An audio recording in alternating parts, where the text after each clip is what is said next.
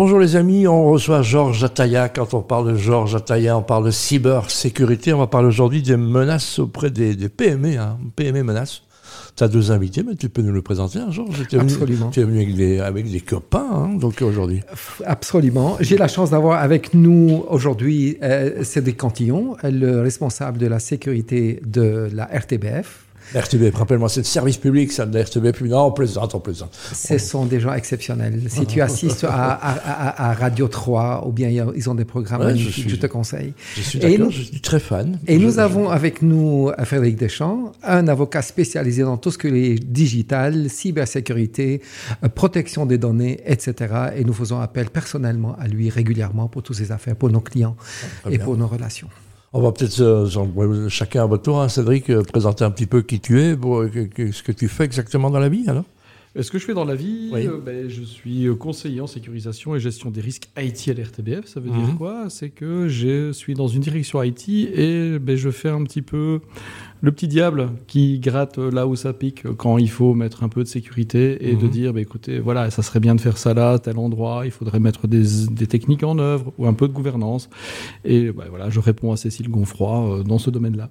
Voilà, c'est plus attaqué que les médias sont-ils plus susceptibles d'être attaqués que d'autres? J'imagine que oui. Ah, jusque 2015, les médias se croyaient totalement à l'abri. Et l'affaire de TV5 Monde a démontré qu'effectivement, a démontré que là, les médias étaient un très bon vecteur de communication pour certains groupes. Donc euh, voilà, il fallait penser à protéger notre environnement. Mais ceci dit, euh, toutes les nouvelles technologies sont inventées par l'armée. Paf, ça tombe bien, vous avez fait 25 ans à l'armée, donc ça aide. Hein. ah oui, 25 ans à l'armée, oui, c'est vrai. C'est une autre vie, c'est une autre vie, mais une belle vie. Mais une belle vie.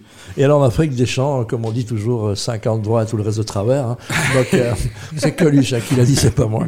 Donc je veux dire, mais dans le métier d'avocat aussi, a beaucoup de, j'imagine, de problèmes et, et, des PME, les petites, les grosses, les moyennes entreprises, toutes, elles sont toutes touchées. Hein. Oui, oui, elles sont toutes touchées. Donc moi, effectivement, j'ai une, une, fonction d'avocat au départ, euh, donc tout ce qui est défense en justice, etc. Et, euh, et aujourd'hui, effectivement, les, les, entreprises viennent vers nous, euh, avocats, oui. en tout cas au cabinet, pour, pour, pour essentiellement des, des, fonctions de DPO externe. Donc ils ont des besoins liés au RGPD, mmh. et donc ils viennent vers nous en, en demandant d'assumer certaines fonctions par rapport à ça. Et ça nécessite des compétences de droit et de travers, et des compétences aussi en sécurité moins développé que, que, mes comparses aujourd'hui, mais, mais aussi quelques notions en tout cas. Georges, on peut parler de toi, hein, parce que je veux dire, tu donnes cours, toi, il faut enseigner. Absolument. Comment est-ce qu'on enseigne euh, ce qui n'est pas enseignable, en fait, parce qu'ils ont des longueurs d'avance sur nous, ces gens?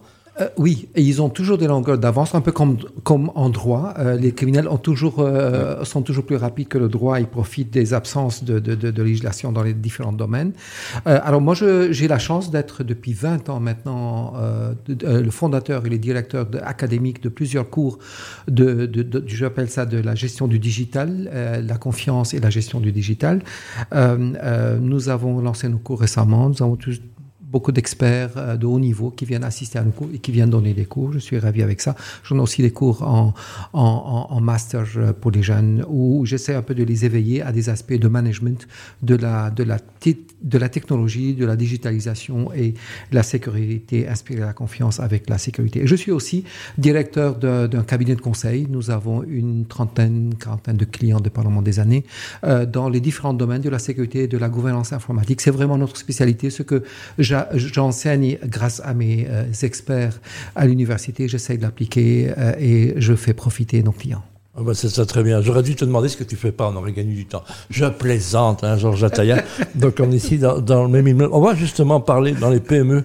Euh, Cédric, euh, bah, quelque part, la, RTBF avec tous ces petits satellites reste des petites PME qui sont associées. C'est quoi les problèmes les plus fréquents que, que tu rencontres? Alors, le plus fréquent, effectivement, c'est euh, ce qu'on appelle, notamment du côté aussi du RGPD, le security by design. Il faut mmh. qu'on embarque nos partenaires, parce qu'on travaille beaucoup de partenaires externes, à concevoir dès le départ de leurs outils informatiques qu'ils nous proposent des mesures de sécurité, dès le départ. Et de leur dire, écoutez, vous allez intégrer ça dans un grand système, venir intégrer quelque chose qui n'a pas beaucoup de sécurité dans un système qui l'est sécurisé mmh. globalement, eh bien, vous allez être le maillon faible.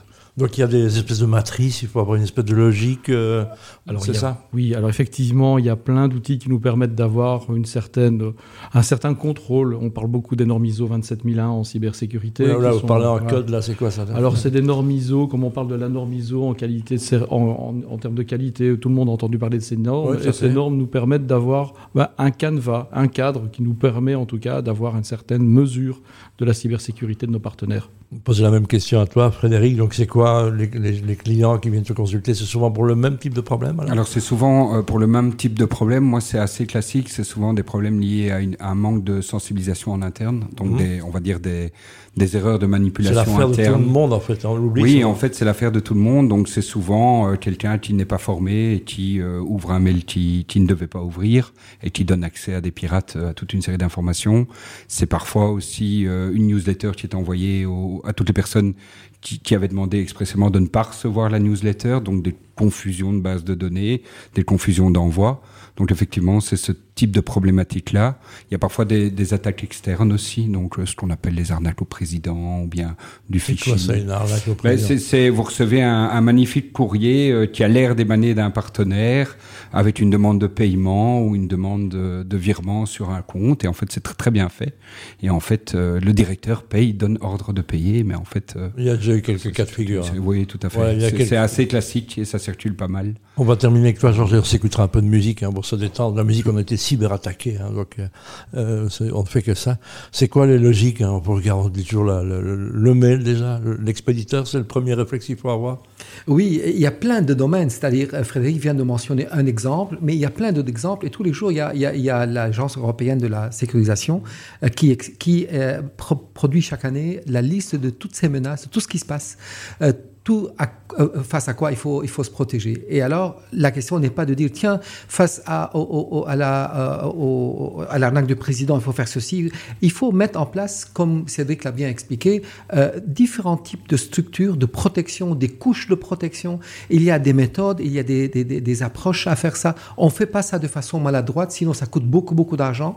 L'idée, c'est de mettre autant combiner la technologie avec les bonnes procédures, avec la conscientisation des gens. Tout ça est utile et quand on a une faille quelque part, il faut l'identifier rapidement. Et si on ne l'identifie pas rapidement, par hasard, c'est par ici qu'ils vont entrer. On parle de cybersécurité. Euh, Georges, merci de nous amener à euh, de personnalités brillantes. Merci Frédéric, merci Cédric. On est dans un contexte, on a l'impression que ben, euh, pour se défendre, il faut être présent 24 heures sur 24, 7 sur 7. C'est une attention de tous les moments, en fait. Hein. Tout à fait, c'est une attention de tous les moments et lorsque ça n'est pas, euh, comme on dit, le core business ou de la boîte, c'est, bah, il faut aller chercher les compétences là où elles sont. comment on euh, fait alors? Dire, ça, ça, demande des ressources incroyables en fait. Hein.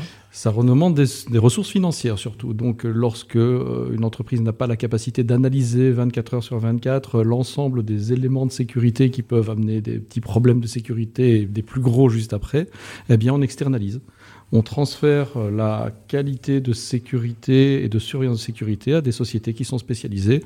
La RTBF a publié il n'y a pas très longtemps un cahier de charge, ce qu'on appelle un Security Operation Center, et des gens surveillent pour nous 24 heures sur 24 l'ensemble des éléments de sécurité qui arrivent chez eux. Mais genre, j'en parlais tout à l'heure, il y a des ressources humaines. Donc l'humain est rare humanum est. Donc, euh, euh, puis il peut y avoir des maladresses et des maladresses euh, payées, comme on dit. Hein. Donc comment on fait pour justement Tout à fait. D'une part, on a besoin de ressources humaines. Heureusement que je donne des cours à l'université et je produis des générations entières d'experts. Mais ce qui est important à savoir, Pierre, c'est que les, hackers aussi utilisent l'automatisation, l'intelligence artificielle pour nous attaquer. Ils vont pas passer leur nuit à faire ça. Ils vont automatiser tout ça. Ils nous attaquent jour et nuit. Pas eux, mais leurs machines nous attaquent. Ça veut dire que nous, de notre côté, on peut pas faire face à ça manuellement ou, engager des personnes à n'en plus finir. Euh, on doit s'assurer que ce qu'on a mis en place comme protection est pérenne et automatique et protégé, comme Cédric vient de dire. On, un système qui nous alerte quand il y a des attaques plus fréquemment que d'habitude pour penser euh, et, à, réagir au temps voulu, etc. Il y a beaucoup de choses qu'il faut mettre en place. Comme j'ai dit, des méthodologies. Le, facteur humain est essentiel. Il faut s'assurer qu'on a euh, formé les personnes Et, et, quand je dis le facteur humain, je veux tout de suite parler autant de la direction générale que la direction des métiers dans les entreprises qui, eux, doivent savoir, tiens, moi, qu'est-ce qui me concerne? Je suis directeur ressources humaines, je suis responsable de financier. Qu'est-ce qui peut aller mal dans mon domaine et comment je vais demander à Cédric de mmh. venir me donner des conseils pour que je sois protégé? Très bien, on bien c'est toi, Fred, euh, la fameuse règle du RG, DP, DP, PD, je ne mets jamais dans le, dans ordre, mais, mais qui a fait peur à tout le monde. Est-ce qu'ils ont les moyens de contrôler tout ça, en fait, quelque part? Ah oui, oui, clairement. C'est sur euh, dénonciation, beaucoup, alors, j'imagine? Alors, euh, euh, ils ont les moyens. Donc il y a une autorité qui est l'autorité de protection des données, qui, qui, est une autorité qui a été instituée pour contrôler. Clairement, il y a, il y a une activité. Clairement, il y a des contrôles qui sont effectués. Alors euh, par dénonciation, oui, ça fonctionne par dénonciation, par plainte, effectivement. Donc euh, typiquement, moi, ce que je vois très souvent, une enquête commence par euh, quelqu'un qui demande l'accès à ces données. Donc, il y a toute une série de droits qui sont mhm. donnés aux, personnes en vertu de ce fameux RGPD. Et donc, du coup, c'est une demande d'exercice de droit qui n'a pas abouti ou bien euh, à laquelle on n'a pas répondu. Et donc, du coup, comme les gens sont au courant, ben, ils contactent l'APD. L'APD demande au responsable de traitement, tiens, pourquoi vous n'avez pas répondu? Et puis, euh, se met en branle éventuellement une enquête et une chambre contentieuse avec à la clé des sanctions qui sont euh, des Il y a déjà eu des grosses punitions. Oui, oui, il y a déjà eu des sanctions. Allez, on veut des noms. Non, je ne sais pas. Non, je dirais pas, dire. On peut pas On plaisante. hein, on peut Ceci dit, les décisions de, de l'APD sont publiées sur le site de l'autorité de protection des données. Elles ne sont pas toujours publiées de manière anonyme, donc euh, si on veut aller voir, on peut aller voir. Les fouineurs peuvent, peuvent, les trouver. Euh, oui, oui, oui, on peut, on peut trouver. Oui, oui, voilà. Non, parce qu'on s'attendait, Georges, on s'attendait à ce que les gens soient fessés sur la place publique et qu'on montre, par exemple, que non, Proximus recevait une amende considérable. Non. Et c'est plutôt, c'est plutôt discret. Hein, la place publique existe ça s'appelle Internet et tout, et, tout le linge sale y est. Je peux aller trouver ceux qui ont. Qui ont oui, si, si, tu vas sur le site de l'autorité de protection, ils, ont une obligation de transparence et de publicité. Donc ils publient leurs décisions et parfois les décisions ne sont pas anonymisées, justement pour, entre guillemets, faire un, exemple. Bah, J'imagine, euh, même chose aussi, puisque la transparence, c'est quelque chose qu'on connaît. Le pouvoir et la, politique, ça, reste un. un, bah, L'RTBF nous appartient tous, hein, donc quelque part, c'est encore plus intransigeant chez vous? Euh, en tant que service public, on doit être, euh, ben, on doit démontrer. On essaye en tout cas, et c'est un petit peu la volonté de, ma direction générale, de mon conseil d'administration, ben, c'est d'être un peu euh, les plus conforme possible, tout en sachant que euh, les règles ne sont pas encore tout à fait très claires. Euh, il y a des règles qui sont Par exemple. en discussion. L'affaire des cookies. L'affaire des cookies, tous les médias de services publics belges ont été un peu secoués par une affaire il n'y a pas très longtemps. C'est vrai, on se souvient. Et on a toujours euh, cette attente, finalement, de cette autorité de protection des données, d'avoir des règles claires. La France est un peu plus claire, notamment avec une, une autorité qui s'appelle la CNIL en France, et qui permet d'avoir quand même... Ils ont toujours des jolis noms, hein, la CNIL, c'est joli. Oui, c'est hein. joli. Hein. Oui, donc la Commission nationale d'informatique et liberté. Exactement, qui existe depuis plus que 30 ans. Ah, mon Dieu, ben voilà, donc euh, heureusement que le professeur est là, hein, donc, euh, il est là pour ça. Donc c'est très bien, donc euh, c'est des choses qui se passent encore, et vous êtes d'autant plus sensible à ça euh, que qu'on vous, on vous pardonne pas grand-chose en fait à RTBF. Hein. Ce qu'il y a, c'est qu'on a quand même à peu près un potentiel de 3 à 4 millions de personnes qui écoutent RTBF, qui interagissent avec l'RTBF, donc toute la population francophone hein, quelque part, et donc clairement, ben, on a une, une, visibilité assez importante, y compris sur nos sites web, et on essaye de faire le mieux possible en respectant les droits des citoyens. Bon, Georges, c'est aussi la question de responsabilité. Hein. Donc, euh, je m'appelle, euh, je suis, euh, je m'appelle, je sais pas moi, Biden, et je perds mon ordinateur ou je le dépose chez Mister Minute. Donc voilà, mais c'est une erreur humaine. Est-ce qu'on est condamnable à ce moment-là Oui, en fait, ce qui est condamnable, et là je regarde mon ami juriste Frédéric Deschamps, en fait, un, un responsable d'une entreprise doit décider tous les jours est-ce que je dépense l'argent à me protéger ou bien je dépense l'argent pour l'intérêt de mes clients à améliorer mes produits ou bien à trouver de nouveaux marchés? C'est pas évident. C'est c'est d'autant pas si évident que beaucoup de directeurs que je connais ou que je ne connais pas sont inconscients de la, du risque de la cybersécurité et ne, ne veulent pas protéger ou ne pensent pas que ça va leur arriver. Ils se disent pourquoi moi? Pourquoi moi je dépense l'argent? Ils vont aller attaquer les autres. Et eh bien, quand ça arrive, c'est trop tard. Je me rappelle, j'avais travaillé parmi nos clients, il y avait des grandes organisations, euh, je parle d'il y a quelques années maintenant, et ils voulaient absolument pas entendre parler de, de, sécurité. Et puis un jour, il y a un, un, petit site de cette entreprise, grande entreprise publique, qui a été publié, et tous les euh, journalistes parlaient de ce, de ce hack qui, qui avait euh, finalement rien. Ils ont fait beaucoup plus de bruit pour rien. Mais le lundi, le lundi, je devais aller devant le conseil d'administration présenter mon plan de sécurisation.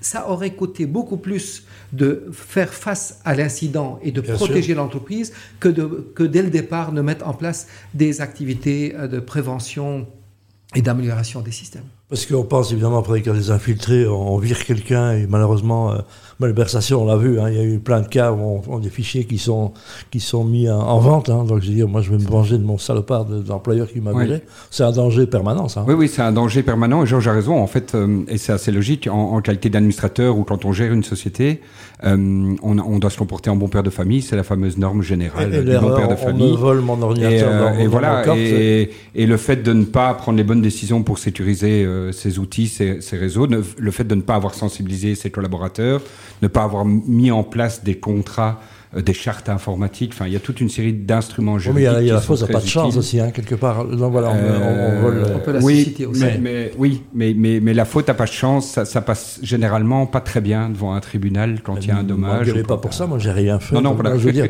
mais...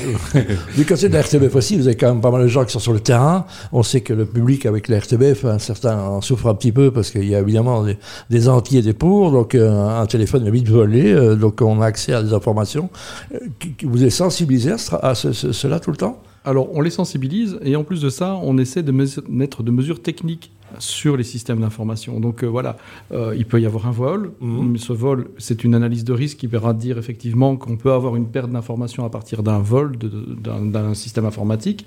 Et donc on chiffre les systèmes informatiques. On empêche qu'un voleur qui n'est pas identifié sur la machine puisse lire les données. C'est la première des choses. On a perdu évidemment la valeur de la machine.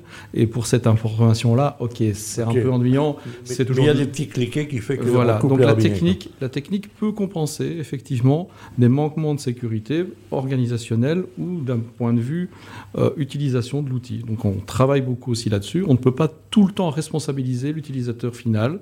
Il faut aussi se dire qu'il faut qu'on lui donne les moyens de pouvoir avoir des moyens de protection. Voilà, j'ai mon fils qui, qui chipote à mon ordinateur de fonction. Il se fait qu'il est dans le dark web, qui est responsable. Comment ça se passe, par exemple qui va filer son ordinateur la nuit, il va dire comment, comment on fait dans ce genre de choses? Il y a des cas de jurisprudence qui sont déjà arrivés ou bien pas encore? Alors, euh, au départ, c'est alors c'est une question extrêmement complexe parce que ça mêle la vie professionnelle, ça, ça, mêle la vie privée. En fait, la, cascade de responsabilité, au, départ, c'est l'employeur qui euh, met à disposition l'outil à l'employé. Normalement, quand il met à disposition, quand il met à disposition une voiture, il est censé expliquer à, l'employé la manière dont il, doit utiliser cet outil. Ici, un outil informatique, un mmh. ordinateur. Et donc, si dans, dans, dans ces règles-là, euh, l'employé n'a pas respecté ces règles-là, effectivement, c'est une faute. Alors, est-ce que c'est une faute grave qui va mener à un licenciement pour faute grave, etc. C'est un autre débat. Mais effectivement, si, de nouveau, c'est cette norme de comportement euh, bon père de famille, raisonnable, diligent, etc. Voilà, on pousse évidemment, soyons en soi, on sait que de toute façon, moi je me suis fait tirer trois ordinateurs dans mon, dans mon cœur de ma voiture, le dernier dans un restaurant étoilé. Donc euh, voilà, maintenant je l'ai, toujours sur moi. Quoi, Mais ça par contre, laisser l'ordinateur dans le coffre de ta voiture, ça peut potentiellement, ce n'est pas un comportement d'un bon père de famille.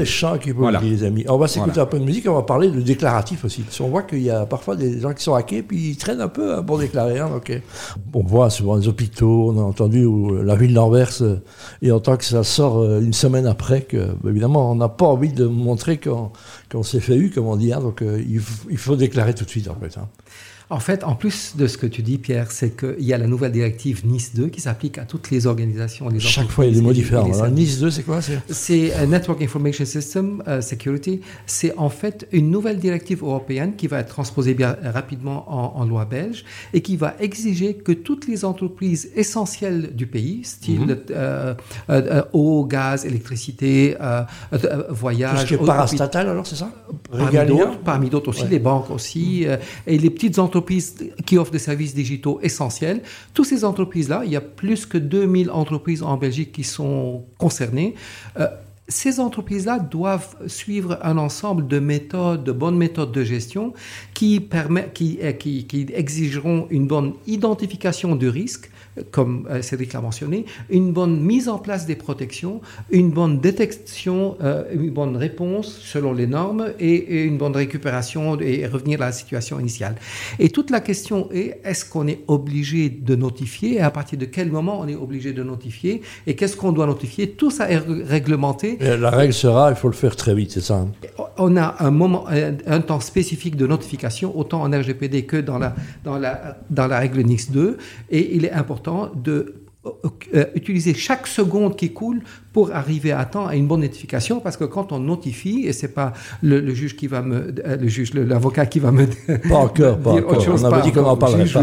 Euh, qui va me dire autrement qu'on doit par exemple si on, on, doit notifier dans les 72 heures dans les 72 heures on doit avoir compris qu'est-ce quel était l'incident quel est l'impact comment ça peut toucher nos clients comment ça peut toucher et, et si on ne fait pas ça on a un problème. Frédéric, il y a des gens qui sont venus chez toi, j'imagine, euh, il y a 15 jours, on a essayé de négocier parce qu'on nous proposait de l'argent.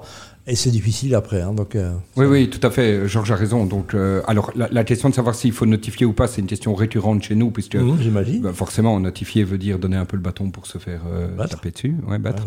A, priori, il y, y, a un délai effectivement pour notifier. Euh, mais, mais, nous, en général, on, enfin, de notre expérience, à chaque fois qu'on a notifié, on n'a pas eu de, de, de, retour négatif par rapport à ça. Euh, mais, mais c'est une question assez centrale. Alors, il y a la notification à l'autorité. Il y a une police spéciale pour ça Alors, Il y a un service spécial C'est de nouveau, donc, notification aspect RGPD. Donc, il y a plusieurs euh, euh, réglementations qui s'entremêlent. Mais aspect RGPD, c'est une notification à l'autorité de protection des données. Ils ont un formulaire en ligne qu'on euh, peut compléter, puis on notifie, puis on attend de demandes d'explication, etc., etc. Il y a, au niveau du RGPD, il y a quand même un, un autre cas aussi, dans, dans certains cas très particulier, très grave, entre guillemets, il faut aussi aviser les personnes. Et là, en termes de e-réputation, en termes réputationnels, c'est un, un, vrai problème. Il y a un cas de figure, hein, on, on, voit des vidéos, on ne parlera pas d'intelligence artificielle, on est parti jusqu'au bout de la nuit. Je regarde le petit œil qui creule de Cédric Cartier, il ne va pas poser la question. Si, je vais poser la question. Simplement, il y a, il y a deepfake maintenant qu'on a avec François de Brigode. Donc, euh, c'est des faux, ça, mais, mais, il faut le faire comprendre. Est-ce qu'il y a des choses à la RTB, quand il arrive un truc, on, va, on va camoufler parce que c'est difficile. C'est la première réaction qu'on a Hein. Quand on fait un accident, on, on a la première chose, c'est pas grave, on va trouver une solution. Vous l'avez déjà fait l'RTBF Au contraire. Au contraire, on partage énormément avec nos collègues et euh, nos collègues français, avec, dans le cadre de, de TV5. On partage énormément au niveau de l'UR, celui qui mmh. organise l'organisme qui organise l'Eurovision. Toutes les télévisions publiques communiquent entre elles. Et, euh, et, il faut aller chercher de l'aide aussi. Il existe d'autres euh, d'autres organismes comme le CERT-BE qui euh, permet aussi d'aller chercher de l'aide si nécessaire. Euh, donc non, franchement, nous l'objectif c'est de partager un maximum. Et euh, Georges parlait notamment de Nice 2. Il y a un élément important dans Nice 2 aussi qui n'est pas un contrôle a posteriori, mais un contrôle a priori. Donc les entreprises qui auraient des vulnérabilités dans, dans ce qu'ils nous livrent comme produit auraient 24 heures pour déclarer leur vulnérabilité aux autorités compétentes pour que on puisse les corriger, notamment d'un point de vue euh, utilisateur finaux. Il y a un gros débat pour le moment là-dessus au niveau européen parce que 24 heures c'est très court et ça permet pas toujours aux entreprises de pouvoir proposer des corrections. On va parler maintenant, on terminera par ça, les PME. Hein. donc euh, j'ai un petit commerce, je ne suis pas féru d'informatique, euh, je ne me rends pas compte que j'étais hacké en fait. Hein. Donc euh, les gens n'ont pas le temps. Je pense à un restaurateur, il ne se rend pas compte très vite qu'il a été hacké. C'est ça qui est difficile, non? En fait, nous avons été, je parle maintenant pas à l'université, mais avec Attaya Partners, notre cabinet de conseil, nous avons été approchés il y a une 7-8 ans maintenant, 2015 quand on commençait à parler conseiller en, protection euh, des données, etc. Et euh, euh, on a, on a trouvé une méthode, qui fait que toutes ces activités d'identification, de protection, de réponse, etc., pour les PME, on a, on, a, structuré notre plan de travail de façon à ce que, comme un entretien de voiture, on vient chez eux le jour tel, le 3 avril ou le 4 mai, pour faire ce travail-ci. Et en faisant ce travail pour une PME avec un prix tout à fait minime, on est capable de couvrir les différents aspects de protection standard, euh, la conscientisation, les, les, les exercices de phishing, etc. Et l'idée, c'est de dire, voilà, euh, à chaque type d'organisation, adaptons les méthodes de, protection. Et le Centre belge de la cybersécurité vient de sortir un ensemble de standards, de méthodes de travail, de, conseils de protection, de méthodologies qu'on appelle ça, qui permettent quatre niveaux de complexité, des plus petites euh, jusqu'aux plus compliquées, jusqu'aux plus grandes entreprises. Et chaque, chacune doit prendre celui qui, qui, qui est adapté à elle et le suivre les conseils et mettre en place ses Il y a déjà un site qui héberge ça, euh, ceux qui nous écoutent peuvent déjà aller jeter un coup Alors, il faut surtout aller sur safeonweb.be qui contient beaucoup d'informations mhm. et sinon chercher le Centre belge de la cybersécurité, CCB, ou euh, euh, le, la coalition belge de la cybersécurité. Ces trois mots-là, ces trois sites-là sont très riches avec beaucoup d'informations. Et ne pas oublier, Pierre, les sites euh, des, pays euh, à côté nous. Euh, Cédric a parlé de la CNIL, le Centre national informatique et liberté, ou bien ANSI, ANSSI en France, qui sont des sites très très riches, impressionnants. Mais j'invite tout le monde à aller sur Safe on Web, trouver toutes les vidéos, les affiches qu'on peut mettre partout pour aider nos, nos, nos, collègues à comprendre la sécurité et à se protéger comme réflexe. Très bien. J'imagine, que le barreau aussi doit se protéger hein, quelque part, ah, puisque ça s'électronise fort et qu'il y a vraiment des, des, on voit des, on voit que la justice est malmenée, hein, donc euh, c'est compliqué. Donc euh, oui, alors il y a, y a la, justice a priori ça, ça relève du gouvernement, puis il y a surtout euh, les avocats qui sont détendeurs quand même d'un certain nombre de données et d'informations confidentielles, sensibles. Et ça, il y a des règles que vous Il y a des, ah ben, il y, a, alors il y a, y a nos règles déontologiques qui ont été adaptées et modernisées, on va dire.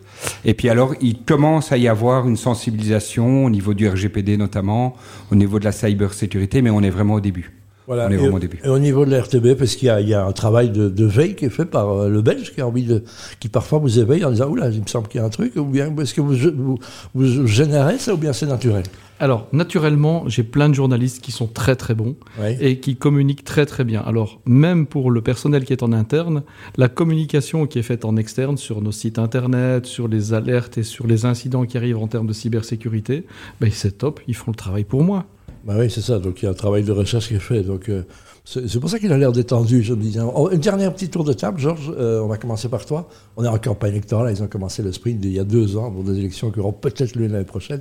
Mais, mais en tous les cas, se dire que. Qu'est-ce que tu as envie de leur dire, toi, aux politiques Ah, mais moi, je pense que nous avons été un des premiers pays euh, en Europe pour avoir un, ministère de l'informatique, de le, le, le.